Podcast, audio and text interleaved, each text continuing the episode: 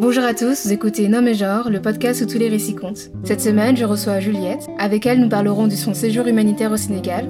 Elle nous parlera de sa mission, de l'intégration et la vie quotidienne. Nous aborderons aussi le sujet du White Savior. Bonne écoute Bonjour Juliette. Bonjour Kaya. Comment ça va aujourd'hui? Ça va et toi? Ça va très bien. Alors aujourd'hui, on va parler de ton voyage humanitaire, ton séjour humanitaire. Et est-ce que tu peux nous en parler Enfin, nous parler de toi et nous parler un peu plus de ton expérience? Ok, donc je m'appelle Juliette, j'ai 23 ans et je suis étudiante en école de commerce à La Rochelle. Et c'est donc grâce à cette école de commerce que j'ai eu l'occasion d'aller faire un voyage humanitaire. Et je suis allée au Sénégal, à Embourg. Il me semble que c'est la quatrième plus grande ville du pays, mais c'est quand même pas une c'est pas, j'appellerais pas ça une ville en comparant avec euh, la France, mais bon, c'est différent. Euh, je suis partie deux mois. J'y étais avec mon copain et j'étais dans une euh, association qui s'appelle Vivre Ensemble, qui est Mhm. assez connue. Souvent, les gens qui, enfin, qui connaissent, qui sont déjà partis au Sénégal pour faire de l'humanitaire, bon, ils vont là-bas. C'est en discutant un peu, tu trouves facilement du monde dans ton entourage qui connaît. Donc, c'était dans le cadre de mes études. En fait, c'est un stage qui est nécessaire, qui est obligatoire pour avoir le diplôme. C'est un peu ça. Une, c'est une des choses qui a fait que j'ai choisi cette école. Et donc voilà, je suis partie deux mois. De base, il n'y avait pas de pays où je voulais aller spécialement faire de l'humanitaire. Beaucoup de mon école vont en Asie, euh, genre euh, ouais, en Thaïlande, euh, Philippines et tout ça. Il y a beaucoup d'organisations qui existent. Ouais. Quelques-uns vont en Amérique du Sud, Amérique latine. D'autres peuvent rester en France aussi, c'est tout à fait possible. Et moi, j'avais pas vraiment de, de souhait. Regarder un petit peu. En fait, j'ai un fichier dans mon école pour voir qui était où, qui est parti dans quel assaut, avec une petite description, des trucs comme ça. Bon, je regardais, mais il y avait rien qui me donnait plus que ça envie. Et puis, je me suis rappelé que quand j'étais euh, en primaire, j'étais dans une école où ils faisaient euh, l'opération, tu sais, bol de riz. je sais Ouais. pas. Genre, ouais, tu manges juste du riz et puis comme ça, tac, les fonds, ils sont envoyés à une asso. Alors, c'est pas tout à fait le nom de l'asso, mais je pense que c'était le nom de l'asso avant. Il m'est resté en tête, ça s'appelait la pouponnière de Hembourg. Enfin, je sais pas, euh, ça m'est resté en tête. Euh, Tu sais, quand t'es petit, il y a des trucs. euh, pouponnière, ça devait être la première fois que j'étais confrontée à ce mot. J'étais, qu'est-ce que c'est? Des poupons, des Ouais. poupées, genre, qu'est-ce qu'il faut? Et en fait, euh, ouais, voilà, le nom m'est resté en tête. Et du coup, euh, ça m'est revenu d'un coup et je me suis dit, ah ouais, mais il faut que j'aille là-bas, quoi. Enfin, ça aura du sens au moins. euh, Il y a tellement d'associations qui existent, il faut que je trouve un truc euh, qui fait du sens, quoi. Et donc, je me suis renseignée. En allant sur leur site, je me suis rendu compte que ben, accueillir des bénévoles, c'est un truc qu'ils font tout le temps, dans le sens où il y avait carrément un onglet. vous êtes bénévole, tac. Et je me suis renseignée, et après ça s'est fait super vite. Je me suis inscrite. Ce que j'ai beaucoup aimé, c'est qu'il y a une réunion avant en France, en fait, avant de partir. Ça, j'ai trouvé ça cool parce que c'était la première fois que je partais loin. J'allais partir pour un truc humanitaire euh, que j'avais jamais fait de ma vie. C'était une expérience que je connaissais pas. Et donc, de pouvoir avoir une réunion en France qui rend le truc un peu concret, parce que sinon tu vas, tu prends l'avion et puis tu croises les doigts. quoi. Est-ce que quelqu'un va m'attendre? Est-ce que ouais. donc ça, c'était vraiment cool. La réunion, c'était au Mans. T'apprends un peu plus sur l'association, comment ça a été créé. Et, du coup, c'est comme ça que je suis partie. D'accord. Et tu es partie à quelle date et euh, pour combien de temps? Alors, c'était fin mai. Je crois que c'était 2017 à fin juillet 2017. J'étais logée, en fait, ils te proposaient plusieurs choses. Il y avait, dans cet assaut, il y a une maison où il y a tous les bénévoles. Donc ça avait l'air super sympa et tout. Enfin, c'était pas cher du tout. J'y avais pensé un petit peu. Mais le fait que je parte avec mon copain, on se disait qu'on allait peut-être d'abord tester un autre endroit. C'était un, une sorte de maison d'hôte, pareil, qui était conseillée par l'association. Te En fait, en fonction du budget que tu voulais allouer à ton logement, t'avais plusieurs options. Nous, on a décidé de faire ça parce qu'on pouvait diviser par deux et parce que j'avais une aide de la région, bon, du coup de La Rochelle, c'est pas ma région mais celle de mon école. En fait, il y avait une défiscalisation de euh, 70%, je crois, de ce que j'ai fait. D'accord. Comme c'est mes parents qui m'aident financièrement, et d'ailleurs, bon, moins aujourd'hui, heureusement, mais qui m'aidaient à 100% à ce moment-là, comme j'étais étudiante euh, en début d'école de commerce, c'était euh, comme une sorte de. euh, pour eux, c'était un remboursement, une sorte de bourse, quoi. Donc, on a fait ça. Bon, c'était un petit peu de paperasse, un peu de démarche, mais franchement, ça valait le coup euh, financier euh, à 100%. Ouais, tout quoi. à fait. Et donc voilà, c'était une chambre, euh, une maison d'hôte. On avait un peu comme notre petit appart et c'était vraiment cool. Début, enfin c'est vrai que je, je me disais bon, j'aimerais bien vivre le truc à fond. Je pense que si j'avais été seule sans mon copain, je serais allée à la maison des bénévoles déjà parce que financièrement ça aurait pas été possible pour moi. Ouais. Et même, je pense que ça aurait été super sympa. On était déjà passé euh, En fait, quand on était là-bas, il y a des potes de mon copain et une fille que je connaissais de vue euh, d'avant qui sont venues et elles, elles étaient dans la maison des bénévoles et du coup, euh, on y allait. Et je me suis dit, mais c'est trop sympa, quoi. C'est vraiment cool. Bon, après, c'était très euh, sommaire parce que, bah voilà, mais pour deux mois, c'est cool. Donc voilà, nous, on était bien logés. Genre, il y avait une piscine dans la maison et tout. C'était vraiment sympa quand même. D'accord. Ça coûtait combien à peu près? Peut-être genre 600 euros de loyer donc à diviser par deux, peut-être un peu plus. C'est pas énorme, 600 euros de loyer. Euh... Là-bas, CFA quand même, c'est beaucoup. Ouais, Bah, comparé à pour euh, là-bas, enfin un habitant euh, là-bas, ce serait vraiment euh, beaucoup trop. en fait, c'est impossible. Nous, bah voilà, on comparait un peu. Encore, je dis 600, je sais pas si je dis n'importe quoi, je sais plus. Mais ouais, c'était quand même un budget, surtout comparé à là-bas. C'était, mais voilà, c'était tenu par une française. C'était les on va dire, euh, c'était un, appartement euh, bah, luxueux comparé à là-bas. Mhm. Euh, déjà bien, même comparé à ici, tu vois, c'était un truc assez bien. Donc je pense que, ouais, il y avait une partie où, oui, elle aurait pu mettre vraiment moins cher parce que, bah là, je pense que la dame qui gère ça, enfin, je sais pas, après, je sais pas quelle, je dis ça, mais je sais pas qu'est-ce qu'elle a comme frais à, avoir chaque mois, je sais pas. C'est vrai que oui, avec la piscine, ça coûte assez cher et tout, mais bon, je t'avoue que je sais pas trop euh, si c'était abusé ou pas le prix. C'était quand même pas mal d'argent, surtout comparé au reste. Nous, on mettait euh, bah, notre argent, ça allait là dans le logement, et puis après le reste, ça allait euh, financièrement, ça nous revenait pas trop cher. Comment était la vie quotidienne là-bas Enfin, qu'est-ce que tu faisais à l'association et comment était ta vie quotidienne? Alors, en gros, j'allais bah, tous les jours en semaine à l'association. On va dire, de, je pense que j'arrivais à 9h, je repartais à 17h, ou bon, ça dépendait, mais voilà, quand c'était le moment de partir, quand c'était le moment d'arriver. Ma mission, c'était un peu de juste d'être en contact avec les enfants, parce que, oui, en fait, j'ai pas présenté, mais j'étais dans un lieu de vie pour les enfants en danger. Ça veut dire que euh, c'est des enfants euh, en danger, c'est hyper vaste, donc ça peut être tout plein de choses où ils sont exploités, où ils ont pas perdu la maman, le papa arrive pas à subvenir aux besoins, rien qu'au niveau du lait, ça coûte tellement cher. Et comme si la maman est décédée ou quoi, ben, c'est vraiment, il est en danger total quoi, de survie. Mhm. C'est compliqué. Ou alors ça peut être. Euh, il y a tout plein de choses, ouais, des enfants battus, des enfants. Euh, il y avait aussi quelques enfants euh, malades, handicapés, où les croyances font que des fois dans les familles, ils pensent que bah, c'est le c'est l'au-delà qui qui a jeté un sort et donc ils le mettent de côté alors que bon, bah voilà quoi, c'est un enfant, il faut s'en occuper euh, autant que n'importe quel enfant. Là, il y avait tout type de profil, donc de 0 euh, à 18 ans en théorie. En pratique, euh, il y avait parfois des enfants qui étaient beaucoup plus âgés, enfin beaucoup, de quelques années, je pense. On savait pas trop, on se demandait pas trop, peu importe. Moi, mon but au niveau de l'assaut, euh, bon, moi, j'étais bénévole à long terme parce qu'il y avait beaucoup de bénévoles qui venaient pour, euh, on va dire, une semaine, deux semaines. Parce que des fois, il y avait même des bénévoles qui revenaient euh, une année plus tard et tout ça. Moi, j'étais là pour deux mois, donc c'était assez long comparé aux autres. Mais ça n'empêche que les trois quarts du temps, mes missions, c'était bah, m'occuper des enfants. Et en fait, c'était le, le souhait de mon école et mon souhait à moi. En fait, c'est d'être en contact directement avec la population que tu aides. Donc, c'est classiquement bah, jouer avec eux. Quand c'est le moment des repas, aider à donner le repas aux plus petits, les changer. Euh, ouais, voilà, jouer avec eux, les occuper, tout ça.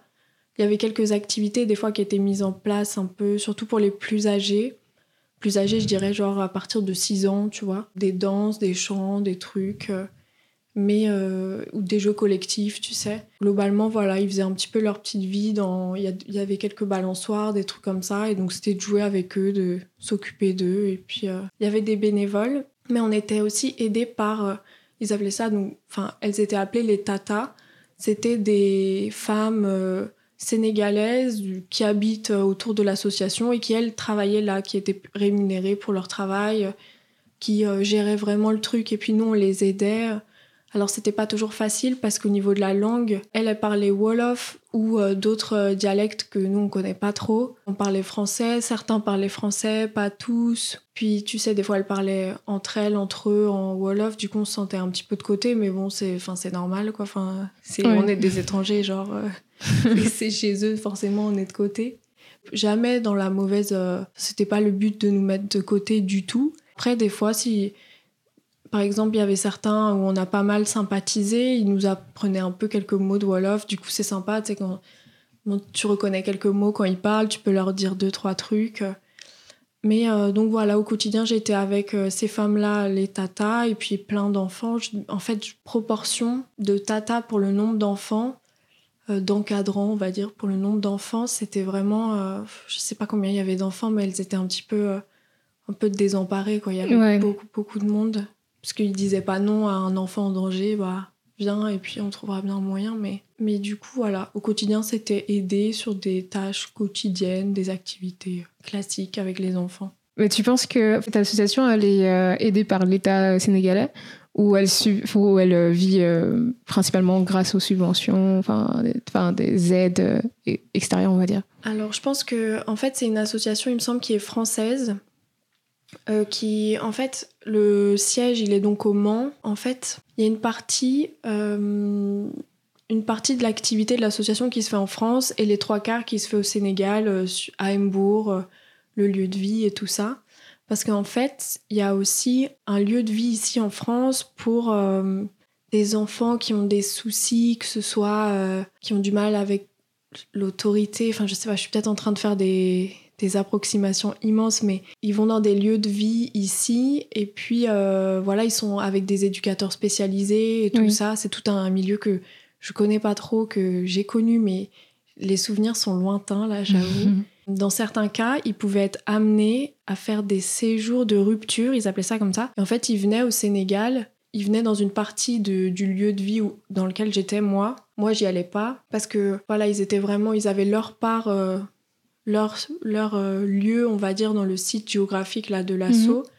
qui était réservé à eux, et donc ils venaient là et voilà, ça les coupait de tout ce qui, de tout ce qui pouvait leur poser des soucis. Ça pouvait être des enfants qui étaient dans la prostitution, dans la drogue, des, choses comme ça. Et donc ils venaient là. Bah, pendant combien de temps ils venaient là? Je pense que ça dépendait un petit peu. Ça dépendait des cas. Et genre, ils n'avaient pas le droit, même juste à la cigarette. Alors t'imagines des gens qui se droguent là d'un coup, y a, même la cigarette, il n'y a plus le droit.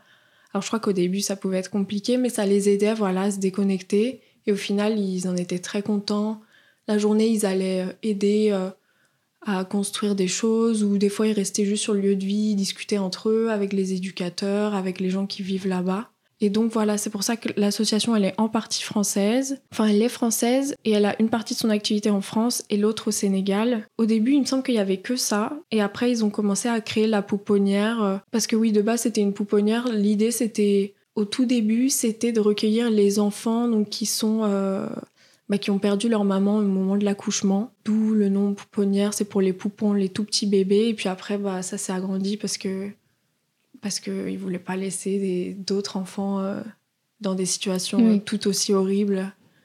Donc, euh, donc voilà, il me semble que ça vient de ça. Et donc les fonds, je pense qu'il y a une partie où c'est aidé par, euh, par la France. Il aurait fallu que je relise mes notes. Je pense que ça, par exemple, c'est des trucs qu'on sait à la réunion avant de partir. Et à ce moment-là, on n'est pas engagé. Quoi. Si ça nous dit pas, on dit bah ciao, genre non merci, cordialement, au revoir. ouais, d'accord. Je pense que ouais, ils sont aidés par, euh, par la France. Je sais que en fait, mon copain, il faisait un stage là-bas aussi. Oui. Lui, il n'était pas bénévole, c'était un stage euh, plutôt au niveau de la direction, il était un peu avec les comptables, les choses comme ça. Je pense que je crois qu'il y avait un peu d'aide du Sénégal on dit pas non quoi quand on est une association euh, qu'on a besoin on a des besoins immenses mais il y avait aussi beaucoup de dons qui étaient faits. Il y avait un endroit dans l'assaut où il y avait tous les arrivages de vêtements qui arrivaient comme ça euh, à cet endroit-là. Et j'y ai passé quelques semaines à tout trier à tout organiser. Et après comme ça les les enfants ou les tatas venaient et disaient ah lui il aurait besoin de chaussures il aurait besoin de trucs et puis l'enfant venait, et puis il regardait un peu ce qu'il y avait comme chaussures, il choisissait ce qui lui plaisait s'il avait le choix. Et aussi, il y a un groupe Facebook, tous les bénévoles, où tu peux aller dessus avant de partir pour être en contact. Euh, souvent, les gens demandaient euh, J'arrive dans trois semaines, de quoi est-ce que vous avez besoin? Est-ce qu'il faut. Euh, parce que c'était ça qui était compliqué. Il y a tellement, tu sais, de. Il y a les tailles de couches, il y a les types de lait. Des fois, il peut y avoir beaucoup d'arrivages de telles choses, genre des habits, je crois que ça, ça allait à fond. Et bon, il les remerciait parce que c'est toujours, euh, c'est toujours bien d'essayer d'aider. Mais parfois, il y avait un souci de communication et Du coup, ça venait directement des bénévoles qui étaient assez engagés quand même euh, avec cette association. Et qu'est-ce qui t'a le plus plu euh, durant ce séjour? Forcément, c'est les gens qui m'ont le plus plu, mais je crois que ça, c'est partout, n'importe où tu vas. C'est si tu tombes sur des gens qui sont cool avec toi, qui sont chaleureux, bienveillants, bah, c'est ça qui te marque le plus, quoi. Voilà, ça m'avait plu d'être dans un environnement où euh, bah voilà, tu commences à discuter avec quelqu'un et puis ça va, ça va toujours être sympa, il va t'apprendre quelque chose de sa culture, ou juste apprendre des nouveaux mots et tout, c'était vraiment vraiment agréable. Donc ouais, je dirais ça, le, tout l'apprentissage d'une nouvelle culture, de découverte, euh, enfin tout était une découverte quoi. Dès que tu parlais avec quelqu'un, tu savais que tu allais apprendre plein de trucs et puis encore il y a des millions de choses que tu sais pas. En soi, c'était la première fois où je partais hors d'Europe. Alors j'étais allée quelques mois avant euh, en Asie, mais euh, une dizaine de jours, et puis enfin c'était à Hong Kong, c'était. Ouais, c'est très occidental finalement. Ouais, voilà, c'était. j'ai l'impression d'être dans une grande ville je suis jamais allée à New York, mais j'imaginais une sorte de New York euh, un peu asiatique. Là, c'était la première fois que je partais et voilà, de se dire, il y a tant de choses à voir et tout. Et tu as eu le temps de visiter autre, en dehors de, de ta mission, on va dire? Oui, ouais, ouais, on a visité un petit peu le, pays, très peu parce qu'il y a tellement de choses à faire et que j'y étais que deux mois. On est allé à Saint-Louis, à Dakar, tout bas. C'était pas facile quand même pour voyager. Il y a des gares, mais il n'y a pas de train en fait, c'est une gare euh, d'autobus. Et donc tu prends un bus, donc déjà il faut le trouver, savoir qui va où. Donc ça, tu es en contact avec les gens, ils t'aident, ils te disent tel endroit, ça va partir à telle heure, ça coûte tel prix.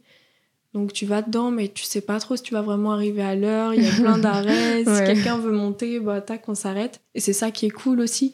Mais du coup, quand on a voulu aller au nord, à Saint-Louis, en fait, là, moi, j'étais à Embourg, donc c'était au sud de Dakar. En fait, Dakar, ça fait une pointe tout à l'ouest du Sénégal. J'étais au sud de Dakar. Et Saint-Louis, c'est vraiment tout au nord, proche de la frontière euh, avec la Mauritanie, il me semble. Mhm. Waouh, je sais plus combien d'heures on a mis pour y aller, mais je sais pas, je pense qu'on est parti très tôt le matin, on est arrivé très tard le soir, alors qu'en soit, peut-être qu'en voiture, il y avait écrit genre 5 euh, heures, quoi.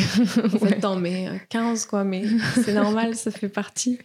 T'es content d'arriver manière de transport, c'était assez euh, sommaire. Mais bon, ça fait partie, c'est comme ça. Et tu penses que tu t'es bien intégrée euh? En fait, ouais, quand même. Bon, vu où j'habitais, euh, et puis, enfin, voilà, j'étais bénévole, j'aspirais pas à être hyper intégrée, à faire partie du village et tout, de la vie. Mais quand même, j'étais assez contente de. Par exemple, quand j'allais à l'association, j'y allais à pied le matin, je pense que j'étais à 10 minutes, peut-être 15 minutes max à pied. Bah, sur mon chemin, tu croises tout le temps les mêmes gens. Et c'était super sympa de, bah, À chaque fois, là, je passais, puis je restais discuter. Et puis, du coup, je me rappelais de ce qu'on avait dit la veille. Et je demandais des nouvelles sur telle chose et telle personne et tout. Donc, ça, à ce, niveau-là, je me sentais un peu intégrée. Mais euh, voilà, dans, dans, la limite du possible, quoi. Je peux pas être. Euh, puis même, euh, ouais, voilà, il aurait fallu que je reste hyper longtemps pour être vraiment intégrée. Après, il y a aussi le fait de connaître un peu du Wolof, ça aide à s'intégrer un petit peu et puis euh, qui voit que je suis pas une bénévole de une semaine, même si c'est très bien que ces gens-là viennent une semaine, tu vois, mais voir que bah voilà, moi je suis là plus à long terme, donc autant qu'on se connaisse un peu parce que je serai là encore dans deux semaines, trois semaines. Et euh, au point de vue, on va dire logistique, donc tout ce qui est genre numéro de téléphone, ce genre de choses, comment, comment tu t'es débrouillée pour faire ça? Alors en fait, euh, on était, bah, grâce à l'association, on était vraiment, euh, vraiment épaulés. Euh, il y avait, en fait, comme j'étais là en plus à long terme, j'étais bénévole slash stagiaire. J'avais un tuteur, donc lui, je pouvais lui demander tous les trucs, comment faire et tout. Il me semble que pour le numéro de téléphone, ça a même été la personne qui tenait en fait mon logement là où j'habitais là. En fait, on est allé avec quelqu'un qu'elle connaissait.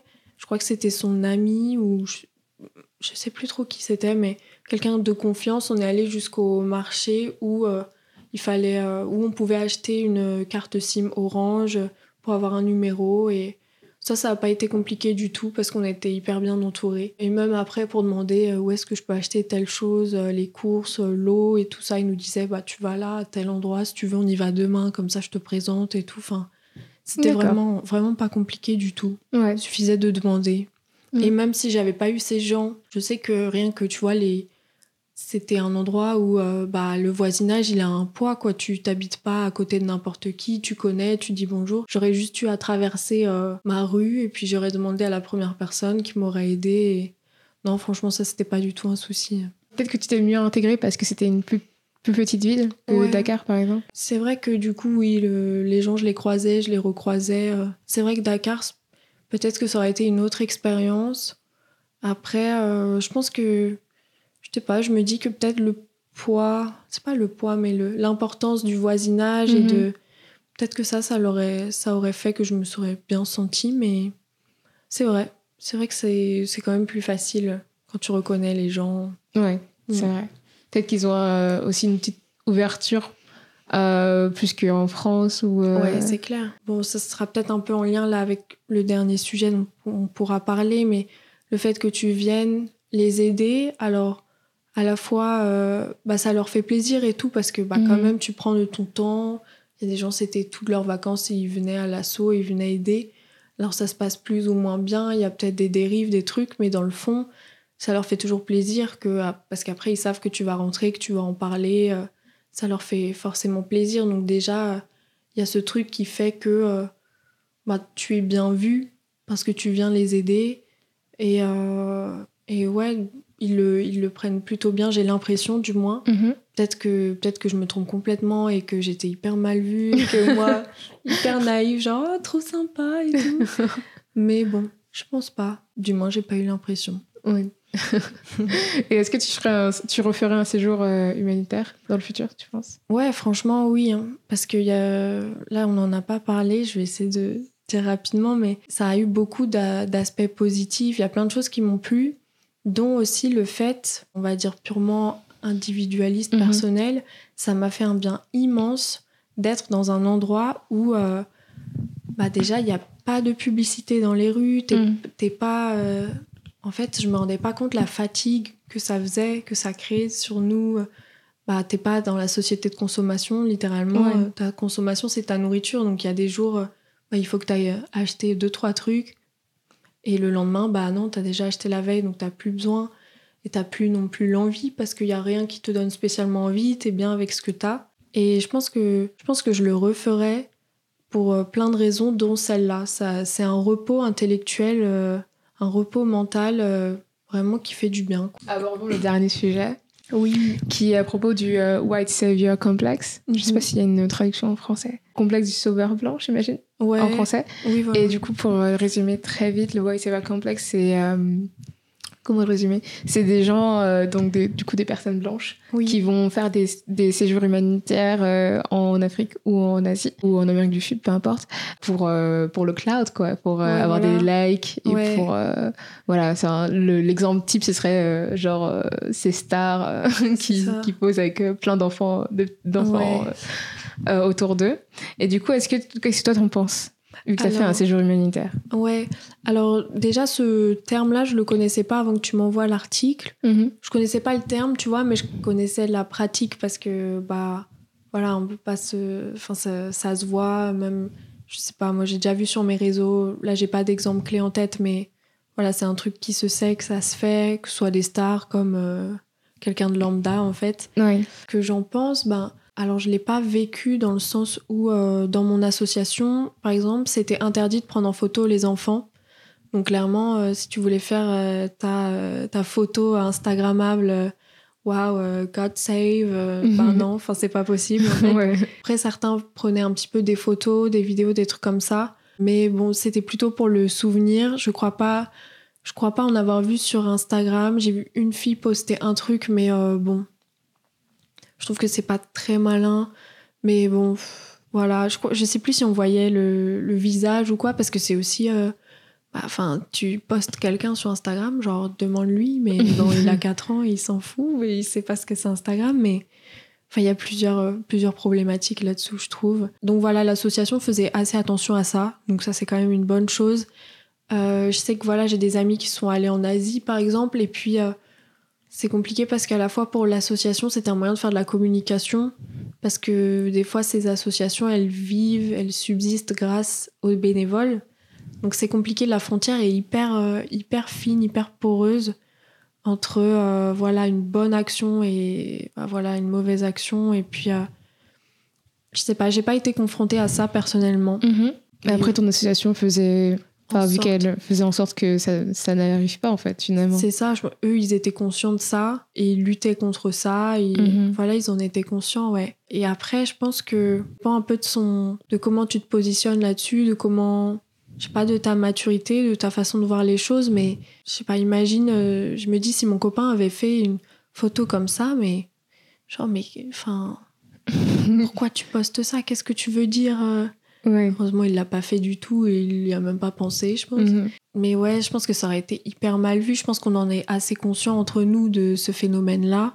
Mais après, c'est vrai qu'il y a beaucoup de, de business, enfin d'associations qui font leur business sur ça, en fait, finalement, euh, qui subsistent bah, finalement que sur euh, les likes et les ah shares de tout ce qui se passe enfin, sur Instagram ou ce genre de choses. Je sais plus sur quelle plateforme. J'avais mm. vu que, en gros, euh, il y avait des orphelinats, par exemple. Enfin, c'est surtout avec des enfants, en fait, où ça devient très malsain, finalement. Mm. Parce qu'en soi, enfin, aider à reconstruire, euh, je sais pas, une école, c'est pas grave, tu vois, si tu le postes sur les réseaux. Mais c'est vrai que, genre, aller dans des orphelinats, mm. les faire t'attacher, s'attacher à toi, et ensuite partir deux semaines après, c'est un peu bah, violent sur eux. Et puis après, c'est un cycle bah, toute l'année, quoi Genre, toutes les deux semaines, ils ont des gens qui reviennent.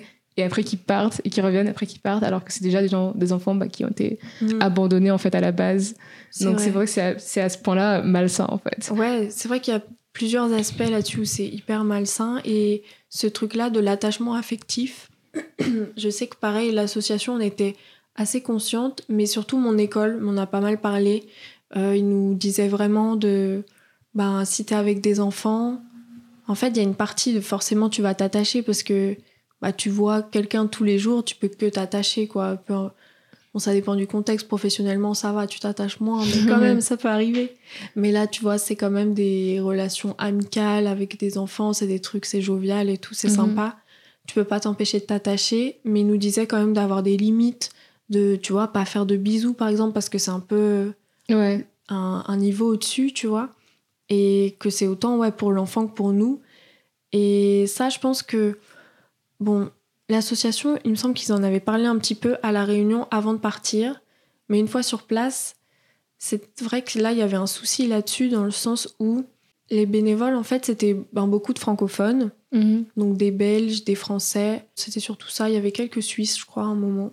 Euh, la population, on va dire, moyenne, c'était souvent euh, des femmes, on va dire entre 40 et 60 ans, qui veulent un peu, euh, enfin du moins moi je l'ai je l'ai vu comme ça, un peu tu vois genre revivre euh, les émois de la maternité on va dire, tu vois la jeune maternité, s'occuper d'enfants, c'est des femmes qui ont des enfants qui travaillent maintenant et tout ça, qui sont retraitées. Mm. Et sur cette partie-là, c'était assez malsain, je trouve mais autant, mais non pas autant, mais à la fois pour elles de leur côté et à la fois bah, pour les enfants, quoi, parce que ils s'attachent à cette femme. Il y avait beaucoup, surtout des femmes en fait, c'est pour ça que je dis ça. Ils s'attachent à cette femme qui va partir, mais bah, cette, pour cette femme aussi c'est difficile. des fois elles veulent revenir, tu vois, l'année d'après, puis l'année d'après, chaque vacances. J'avais rencontré quelqu'un qui venait à chacune de ses vacances. Alors je sais pas, je suis mitigée à la fois. Bah oui, c'est un support Vraiment, euh, tu vois, elle aidait financièrement. Elle, elle, elle était à l'écoute, tu vois, de quels sont les besoins aujourd'hui. Je vous amène pile ce qu'il faut. Et à la fois, bah, c'est pas facile non plus pour elle, pour l'enfant en question qu'elle vient voir, parce que à chaque fois, tu vois, il y avait un peu le préféré. Ouais. ouais, il y avait plein de, plein de petits trucs comme ça. Mais c'est vrai que je sais pas qu'est-ce qui aurait pu être mis en place, tu vois, pour contrer ça, à moins de la sensibilisation plus qu'il y en avait. Mm-hmm. Euh, mais ouais, j'avoue qu'à ce niveau-là, c'était pas, c'était pas au top, mais je sais pas à quel point ça peut être au top, quoi. C'est dur de faire euh, de la remise en question sur cette euh, sur l'humanitaire parce que finalement, enfin, c'est de l'humanitaire, donc les gens partent du principe que c'est une bonne chose et que, enfin, en soi, c'est une bonne action, c'est vrai, mm. mais c'est dur de d'avoir de, mettre en perspective, je pense. Ouais, c'est clair. C'est vrai que dans le fond, tu vois, dans l'idée, c'est une bonne action, mm-hmm. c'est clair en fait, il y a des dérives où il faut vraiment faire attention à les contrer. Et je pense qu'il y a moyen de le faire, mais c'est des questions genre assez fondamentales, tu vois. Comment faire en sorte que euh, je vais passer euh, deux mois avec ces enfants sans m'attacher, genre? Littéralement comment faire quoi? Je sais pas, je sais pas si quelqu'un a la réponse, mais et tu vois par exemple ils avaient ils avaient bien réussi à faire en sorte que euh, sur les réseaux sociaux, voilà, il n'y avait pas le droit d'utiliser les des images en lien avec euh, l'association en interdisant, mhm. tu vois. Ils, nous, nous le rappelaient pas mal parce que je crois qu'il y avait même eu un souci dans le sens où je crois je sais pas si c'était un bénévole, une bénévole qui avait pris des photos et en fait, il s'était rendu compte que ces photos avaient été utilisées, je crois, pour des cartes postales. Ah oui, d'accord. Tu vois, enfin, il y a des enfants sur la photo, euh, ils sont rien demandé, il y a des, il y a plein de choses à faire et puis il y avait eu un souci avec ça et du coup ça, il nous le répétait vraiment, genre si vous voyez quelqu'un prendre des photos, euh, enfin vous lui dites d'arrêter tout de suite, vous nous en parlez. Ouais. Donc ça, ils avaient eu, euh, ils étaient bien alerte là-dessus, quoi. Mais c'est vrai que ça peut être intéressant de voir comment, par quel autre moyen, ben, faire que les dérives euh, de l'humanitaire n'existent pas dans le cadre de son association. Quoi. Mais après, je pense que le fait de parler de ça, c'est assez jeune aussi, donc peut-être qu'on verra dans quelques années. Oui, c'est clair. C'est vrai, c'est vrai. Tout ce qui est par rapport à bah, construire des, écoles, construire des hôpitaux, des trucs comme ça euh, dans mm. d'autres pays étrangers.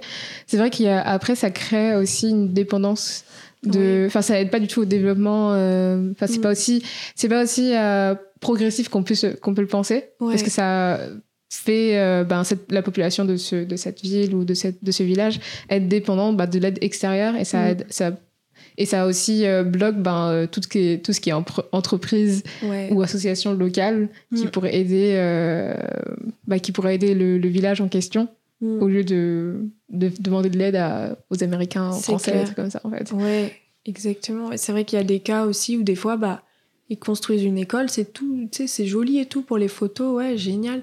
Sauf que, bah, après, euh, une fois qu'ils repartent, genre, est-ce qu'il y a des professeurs dedans? Est-ce qu'il y a des ressources qui continuent d'arriver? Souvent, euh, en fait, ouais, voilà, il faut pas que ce soit un coup de communication, il faut que ce soit un truc euh, bien pensé. Et je pense que, on sait, je sais pas, j'imagine que tu vois, avec Maintenant, on fait plus attention à la RSE, toutes ces choses-là. Euh, euh, Qu'est-ce qu'il a RSE, c'est la responsabilité sociétale des entreprises, mm-hmm. ou sociétale et environnementale. En, soi, dans le sociétal, il y a l'environnement. Je crois que c'est entreprise. Le fait qu'on on, y fasse plus attention, je pense que c'est ce genre de choses, ça va arrêter un petit peu parce que les gens vont être plus en plus, de plus en plus conscients tu vois, avec la sensibilisation, rien que juste le podcast qu'on fait aujourd'hui et plein d'autres choses, les gens s'informent. Ils vont se rendre compte que voilà, il y a des cas où c'est des coups de com et il y a des cas où c'est vraiment suivi, tu vois. Et je pense que le plus malin pour une entreprise, ce serait d'être plus en contact avec telle association qui est déjà sur place mm-hmm. ou avec telle entreprise euh, nationale, mais en faisant attention parce qu'il y a beaucoup de corruption des fois là-dedans. Mais tu vois, avoir des interlocuteurs euh, fiables et qui savent de quoi il en retourne et de quels sont les besoins pour vraiment aider vraiment dans le fond. Et c'est ça la vraie bonne com. C'est pas un coup de com de euh, allez on a construit une école. C'est le coup de com de ok il y a une école qui a été mise en place et puis tels professeurs ont été euh, embauchés et puis ça continue de tourner et puis ouais. je pense que c'est ça. Où est-ce qu'on peut te retrouver Juliette? Alors si tu veux qu'on te retrouve évidemment. oui bah si vous voulez sur je dirais Facebook. Mhm. Je vais donner mon nom et ouais voilà si jamais quelqu'un veut des informations là-dessus forcément du coup c'était un, stage donc j'ai fait un, rapport que je peux euh, donner il euh, n'y a pas de souci euh, à qui veut donc peut-être ouais sur Facebook donc tu mettras je pense en description Juliette Briand n'hésitez pas ouais si vous avez si vous avez besoin d'informations là-dessus et puis ouais le site de l'association voilà D'accord. bah du coup, merci beaucoup Juliette. Merci. merci à toi. Merci.